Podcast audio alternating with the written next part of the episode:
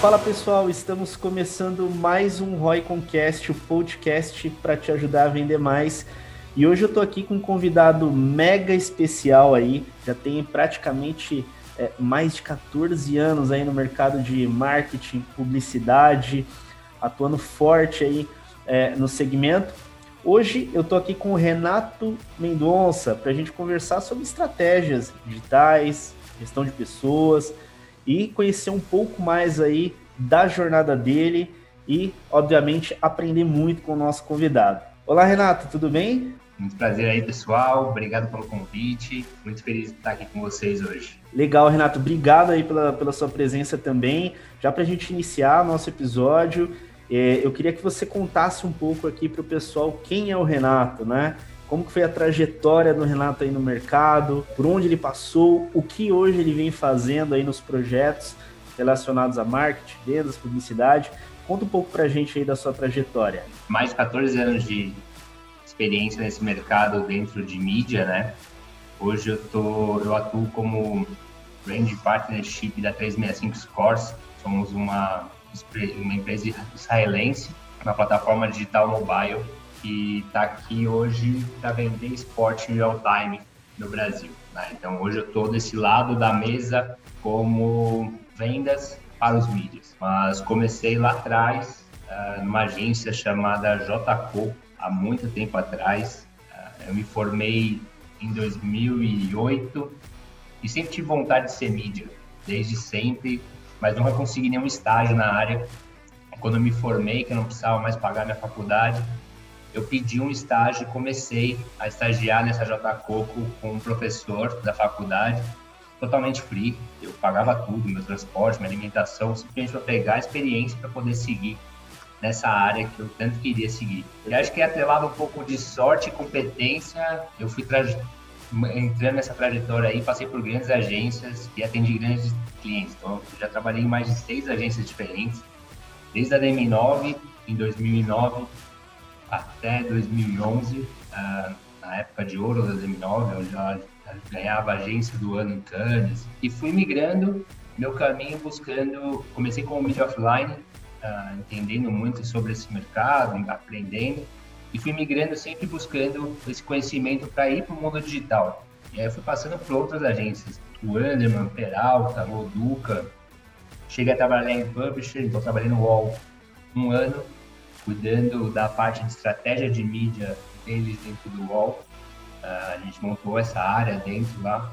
Trabalhei na DM9 e agora encerrei minha carreira antes de vir para 365. Encerrar a carreira não, né? Talvez esse tempo na carreira do lado de mídia, acaba na Blinks, aí uma das principais agências quando a gente fala de compra digital no mercado brasileiro, hoje Blinks Essence, né?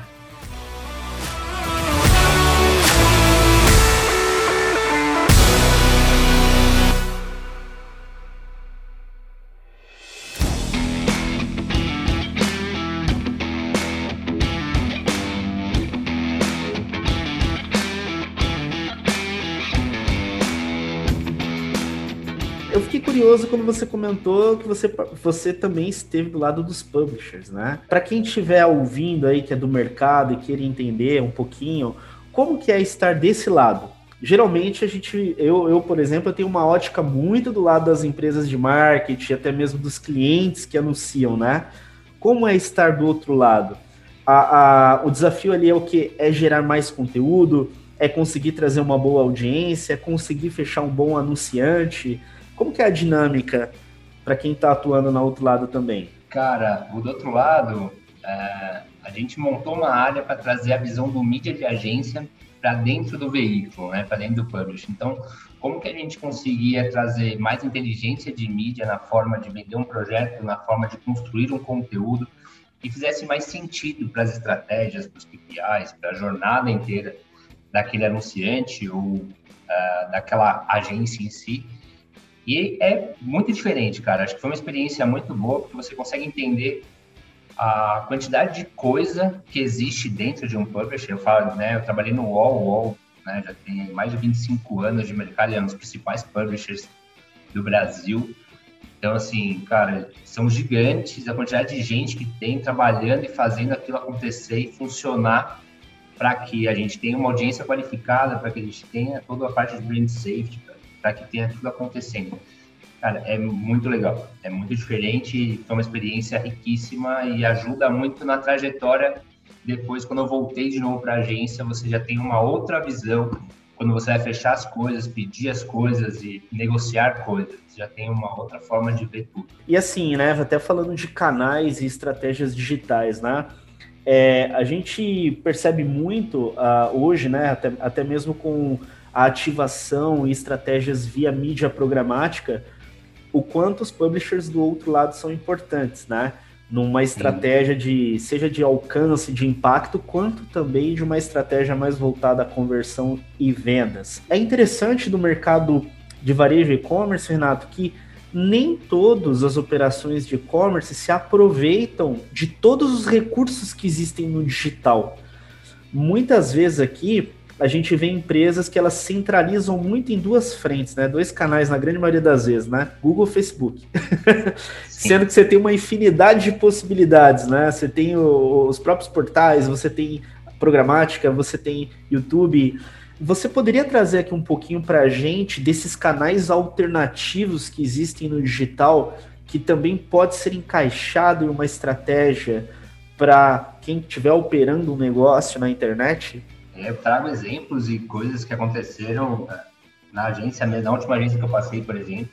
A Blinks ela é muito conhecida por compra, principalmente em Google e Facebook, beta, beta, alfa, porque por conta de volume e, e afins. O último cliente que eu passei, que foi PepsiCo, a gente começou a aumentar esse leque e mostrar para eles a importância deles dentro da estratégia digital como um todo. Né? Lógico que quando a gente fala de Google e Facebook, a gente está falando de mais de 90% da internet vai estar ali, né, que é sempre o discurso que a gente ouve e acaba forçando um pouco a mão dos anunciantes, falar, vem para cá e é aqui que você tem que estar. Mas o como que você coloca, é, retroalimenta a sua máquina de vendas, buscando essa audiência em outros lugares, trabalhando ela de formas diferentes. Então aí aqui a gente pode falar, cara, até a própria Verizon, que ela é gigante tanto em programática, né, para quem não conhece a Verizon como um todo, que é dona do Yahoo ou MSN, então elas estão ali dentro.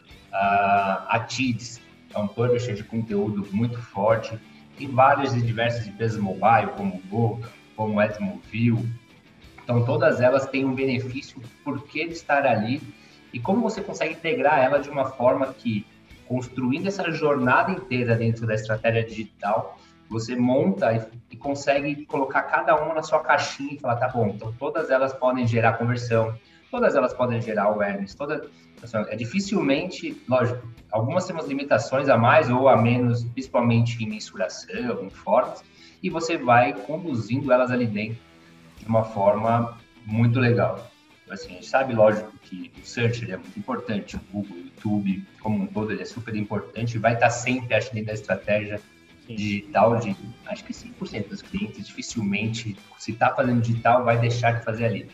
Mas, cara, você quer fazer um remarketing de alguma coisa, você tem uma Critel que é muito forte para trabalhar toda essa parte diferente, que é um veículo bem grande para quem não sabe o que é e traz uns resultados muito interessantes. Eu defendo muito essa tese de você ter um bom mix de canais de marketing, tá? Tava conversando recentemente com uma cliente e a gente estava fazendo um benchmark junto, né? Então é muito engraçado que às vezes chega uma informação e você obviamente interpreta e dá uma visão diferente também e um, expande, né? Tenta expandir. Então essa cliente comentou comigo, pô, Fê, eu recebi aqui né, uma informação que um X concorrente aí já tá batendo X de faturamento, né? No e-commerce dele mês. E, poxa, é um segmento, nosso segmento, né? por que, que a gente talvez não está batendo aquilo de venda? Tá? É, e aí, através, obviamente, de tecnologias, né, como SEMrush, o Seminar Web, entre outras, você vai analisar o seguinte, deixa eu entender quais são os canais que eles usam. E aí você vê que o investimento de mídia, assim, é o dobro ou o triplo da operação da pessoa, é, não só o investimento de mídia, mas também a, a diluição entre canais, né? Então, ao mesmo tempo que investe em buscador, investe em display, investe em remarketing, é, tem ações de, de SEO também sendo realizadas, e esse mix uhum. permite que ele tenha uma audiência muito maior. E, obviamente, isso vai converter um resultado maior de venda. Então, eu defendo muito essa tese, Renato, assim, é, se a gente tiver condições e visão de como aquilo funciona, como aquilo pode se encaixar no negócio e preparar um orçamento adequado para executar aquela estratégia, né, que o mais importante de fato vai ser a execução, é, eu enxergo como uma oportunidade enorme que as empresas podem ter, né? Não, eu acho isso super coerente. Quando a gente pensa até uma coisa simples, que acho que 99 pessoas, quando você pergunta onde que você busca, ela busca no Google. Ah, o Google, vai, tudo bem, ele representa ali, o search dele representa 80% talvez de todas as buscas, 70%, 70 para 80% de todas as buscas. Esses outros 20% do Bing, por exemplo, que quase ninguém nunca lembra em colocar o Bing nos planejamentos, é, por hábito, às vezes, nem questão de, ah, mas tá bom, todo mundo vai estar aqui, uma hora o cara vai passar no Google. Mas muita gente não, não lembra dele, principalmente porque o Bing ele vem instalado em muitas máquinas que as pessoas não trocam ah, para o Google. Isso é muito diferente, é muito interessante quando você pensa, cara, você às vezes deixa de é, ter uma parcela de conversão ali dentro, às vezes até por um custo bem baixo, porque o Bing não é representativo, mas, cara, é uma conversão super relevante. Então, cara, esse mix de, de canais e formas de estar presente e, e alimentar, né, o, o, famoso topo de funil, como todo mundo chama, ele é super interessante e no final de tudo é super relevante para todas as marcas como um todo. E é um caminho alternativo, né? É igual você falou. É, vamos supor que 20% esteja lá, mas 20% de quanto, né? Se é um volume imenso de busca, é uma oportunidade, né? Eu já vi casos também, né, Renato, que quando uma campanha ela é bem feita, até mesmo em outros canais como usando display, é, ao longo do tempo, a tendência é que o volume de busca talvez por você aumente pela sua marca. Né? Você tem ali aquele volume mensal de pessoas que te buscam. Aí a pergunta sempre é: como que você aumenta esse volume de pessoas te buscando? Não é do nada, né? As coisas não acontecem do nada. E aí muitas campanhas às vezes a gente vê que incrementando ações complementares gera muito resultado também, né? E é muito interessante como algumas marcas ainda falam que simplesmente aumenta o CPM lá da, da da, do meu search para aparecer mais busca e as pessoas não, e não necessariamente é assim que funciona e como funciona, né? Então acho que ainda no Brasil a televisão ele ainda é um meio fortíssimo como um todo, então assim pensa uma inserção lá é totalmente diferente como em outros lugares do mundo. E quando a gente fala do digital, a gente tem que pensar na mesma força. Então, assim, quem faz talvez esse tiro de canhão, né, que é a televisão, como todo mundo fala, pro digital? Será que é só fazer o GDN do Google? Será que eu tenho que estar na home do UOL, da Globo.com e do Yahoo para poder gerar um monte de buscas e daí putz, a pessoa começar a trabalhar e pensar e trabalhar depois toda essa galera que entrou para converter e para trabalhar ela com lista de remarketing diferentes, negativar para quem converte, para quem não vai, e aí para dentro do, da estratégia do digital como um todo. Sabe? Acho que é isso, isso que é muito interessante e às vezes um pouco não levado em consideração por muitos anunciantes. Eu passo um pouco isso hoje onde eu estou. Né? Eu sou a 365 Scores, hoje ela tem quatro anos de operação no Brasil apenas. Então a gente é considerado uma startup aqui dentro, né? tecnologia israelense, né? tem toda, então a gente tem todo um porquê, é, mas é muito difícil sempre destravar, né? E você chegar e ter a famosa oportunidade de tentar mostrar quem é você versus o todo, né?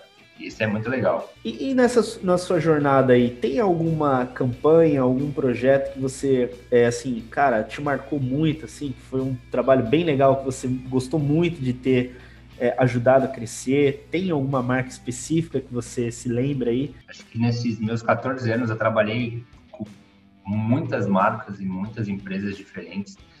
Então, cara, desde Pepsi, McDonald's, Red Bull, Luxottica, que é o grupo de óculos praticamente do mundo todo, Oakley, Ray-Ban, Arnett e afins, para pessoa da Perdigão, Fox, aí pensando muito em, em, em, campanhas. Cara, a gente foi uma das Fox Filmes foi uma das primeiras marcas a colocar a voz no Waze, por exemplo. Nossa. trouxeram o pinguim, o pinguim de Madagascar lá atrás. Então, tipo, isso era muito diferente. Então, a gente tinha que falar com o time de Israel para poder colocar. E antes do Google comprar e adquirir o Waze como um todo, e tirar a base de lá de operação e agora ter o contato aqui no Brasil, é, tinha que trabalhar com lá, era muito diferente. Então, é uma campanha que marcou bastante desse lançamento. Red Bull, que normalmente sempre faz os cartoons né, de, de Arasas, uh, ah, um ano específico, se eu não me engano, é 2015. 14 para 15, eles trouxeram o Mundo Red Bull, que são todos os esportes que a Red Bull patrocina e fizeram um filme muito diferente. E a gente montou um case com a Globo.com, fazendo com que a Globo, o Globo Esporte específico montasse alguns infográficos, informações dos esportes específicos em queria. Isso foi muito diferente porque a gente está falando de, hoje é muito normal tá? os publishers falarem e trazerem. 2014 gente está falando aí de quase sete anos atrás, você mexer na redação da Globo era uma coisa muito diferente. Hoje em dia você consegue, através dos merchants, as coisas, eles estão super abertos a, a, a tiveram que se reinventar, né, para poder seguir nesse mundo. E isso foi um projeto que marcou muito. A gente sentava com um time de redação como um todo e fazia, eles tinham que escrever sobre os atletas da Red Bull e montar sobre o universo Red Bull como um todo. E aí, cara, entre outros, McDonald's, os lançamentos sempre foram sensacionais. Então, uh, a gente já trabalhou aí em todos, desde montar cheddar caindo dos lugares. Então, a gente sempre tem. E, acho que eu tive a sorte de trabalhar sempre com grandes clientes e coisas muito legais. E acho que aí de último, mais marcante assim, foi o Doritos Wasabi. A gente fez toda a estratégia digital e a gente case dentro da marca e afins. Ele ganhou canes pela, pela UMAP em algumas outras frentes de criação. Né? Então, é uma campanha também que marcou bastante a forma que a gente, por exemplo, pegou o search e fez um search em japonês. Então, assim, a gente comprou palavras e você conseguia, mesmo bidando um pouco mais alto, você conseguia fazer o anúncio aparecer em japonês, o que é muito diferente e o que é muito difícil de se fazer, porque, teoricamente, o algoritmo não entende que aquilo é para o seu país. Mas a gente conseguiu fazer e foi sensacional. É uma forma totalmente diferente de trazer a experiência esse mundo desse lançamento para a audiência.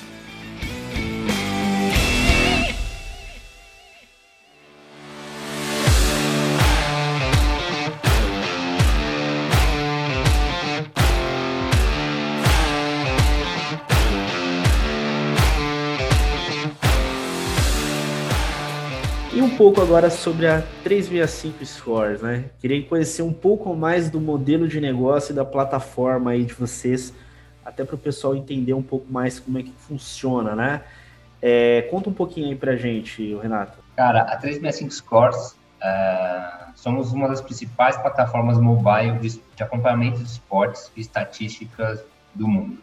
Tá? Nosso grande diferencial é que a gente entrega sempre no real time, pelo menos são, hoje em dia tem 12 esportes globais cobertos dentro da plataforma. Então, a qualquer momento que você entrar dentro do app 365 Scores, tem alguma coisa acontecendo ao vivo naquele momento. Pode ser o vôlei da Rússia, quanto pode ser o jogo de ping-pong que está acontecendo no Japão.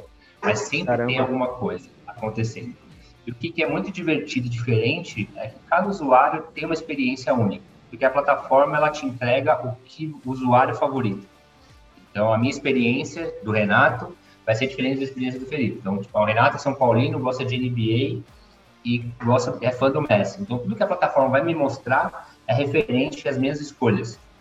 Já o Felipe adora tênis, é corintiano e ele quer ele é fã de NFL. Então, ele vai ser sempre impactado por tudo que está relacionado a sua experiência. Bom, se você quiser ver todos os jogos, a gente clica em todos os jogos, aí vai estar tudo lá, e aí vai ter um infinito de coisas. E o que é muito divertido é esse, esse acompanhamento real time. Então, você pode ser comunicado é, se começou um jogo, se pausou um jogo, se teve algum lance específico, resumos, é, estatísticas diversas para quem gosta e para quem acompanha muito esporte e quer saber quantos gols, quanto tempo o cara correu, que espaço do campo que ele correu mais, aonde que ele ficou, é, valores de, transi de transição que eles tiveram. Então, tem tudo, tudo dentro do app. E, cara, é uma experiência e um modelo muito diferente. Acho que por ser israelense, os quatro sócios, os quatro CEOs, eles serviram a inteligência do exército de Israel. Aí é uma bagagem diferente. É, a gente conta, quando a gente abre a nossa apresentação, a gente sempre traz isso de início, assim, porque assim, os quatro sócios fundadores do app, eles fizeram a, a tecnologia que avisa quando um míssil vai cair em Israel, aonde que ele vai cair. Para simplesmente parar de tocar a sirene. Porque antigamente é, quando eu vou trazer aqui para São Paulo, por exemplo. Vila Madalena soltou um míssil. Ninguém sabia onde ia cair, pode cair em qualquer lugar de São Paulo, é sirene para todo canto, todo mundo se joga em algum lugar, se esconde até falar tá tudo bem. Hoje em Israel, que é comum, é fora da nossa realidade, mas é comum, teve casos agora há pouco, né, da Maria de a Maria de Aço defendendo Israel, Palestina e tudo mais, é, eles conseguem saber. Falou, saiu um míssil daqui, vai cair aqui. Então, o pessoal daqui, ah, saiu Vila Madalena, o pessoal do Morumbi vai cair lá. O pessoal do Morumbi se esconde, bunker, se esconde, daqui a pouco, quando explodir, a gente avisa, você sai. Restante, pode seguir.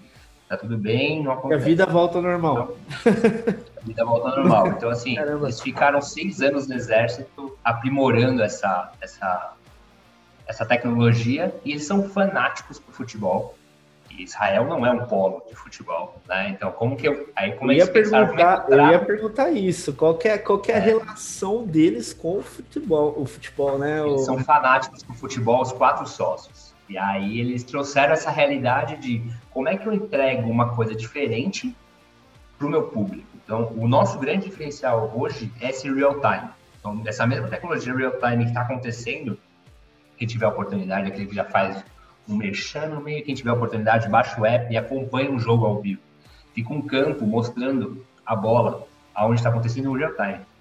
E mostrando tudo que está acontecendo naquele momento, as narrações e tudo mais. Então é uma coisa bem diferente, é, é um produto bem legal.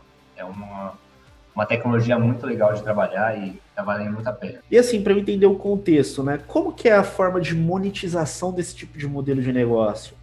É como se fosse literalmente um publisher também?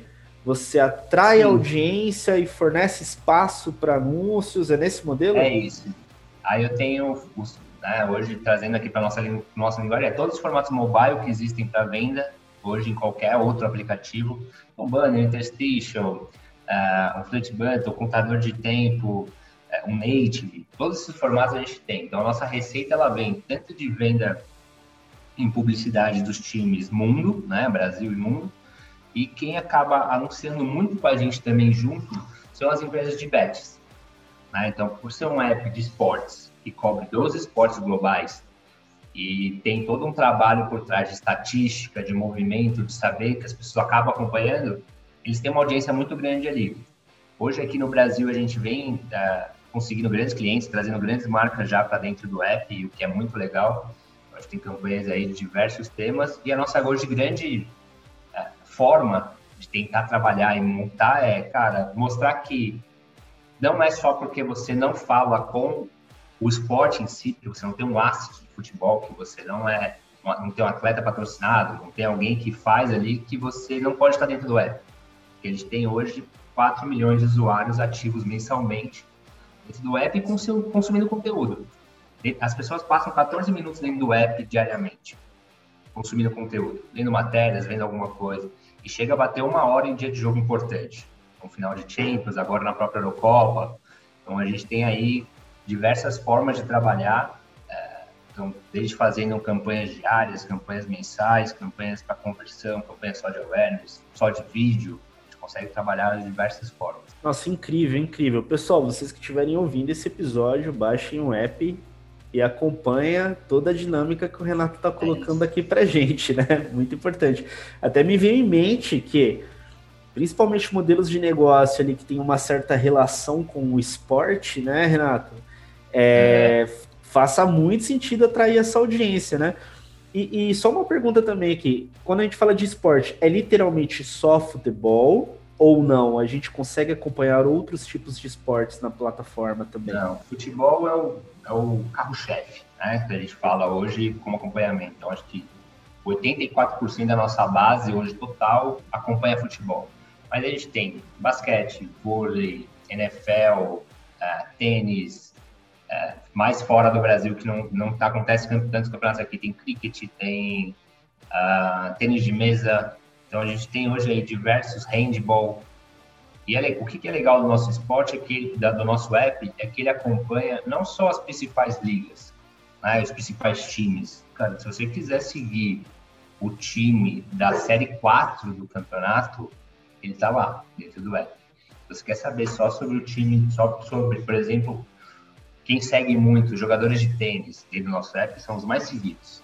Né? Porque diferente do time de futebol, que você não precisa necessariamente seguir o Messi, você segue o Barcelona, porque você sabe mais ou menos onde que ele vai estar jogando, as informações vêm sozinho. Mas agora está tendo o Wimbledon, uh, por exemplo, o, Roger, o Federer é uma das maiores pessoas seguidas dentro do nosso app. E é muito legal você acompanhar lá tudo acontecendo, mesmo em real time, todos os jogos, você consegue ver. Perfeito, perfeito, Renato. Renato, a gente está entrando agora aqui no finalzinho do nosso episódio, e aí, como prática aqui do meu lado, né, eu queria pedir para você compartilhar aí os seus contatos com a nossa audiência, né? Como que as pessoas podem se conectar com o Renato e como elas também podem conhecer mais sobre a 365 Scores. O jeito mais fácil talvez seja você me mandando um e-mail, né? então é renato.365scores.com, vocês me acham, ou no LinkedIn, tá? Renato Mendonça. Vocês conseguem me achar também bem fácil e aí tá aberto lá, vocês podem mandar mensagem à vontade que a gente responde. E é isso, cara. Foi um prazer mesmo falar com vocês aqui, tocar esse, esse papo legal, descontraído aqui. Eu que agradeço, Renato. É, foi muito, muito prazeroso aí conhecer um pouco mais aí da sua história e também do modelo de negócio que você está atuando aí, né? Que de fato é bem diferenciado e com certeza gera um valor enorme. É, e para você que está ouvindo, não esquece de deixar aí como favoritos no seu app de áudio. Não esquece também de seguir aí é, os contatos do Renato, conhecer mais sobre a, a 365 Score, que eu tenho certeza que vai fazer muito sentido aí para vocês. Renato, obrigado. Obrigado mesmo, Tim. Valeu mesmo, Fê. Valeu pelo papo, valeu pelo tempo. Pega a gente lá, precisando de alguma coisa, quiserem saber um pouco mais, ou só simplesmente trocar ideia ou bater um papo, adiciona lá o LinkedIn que a gente conversa. Perfeito. Pessoal, desejo muito sucesso para vocês sempre e boas vendas.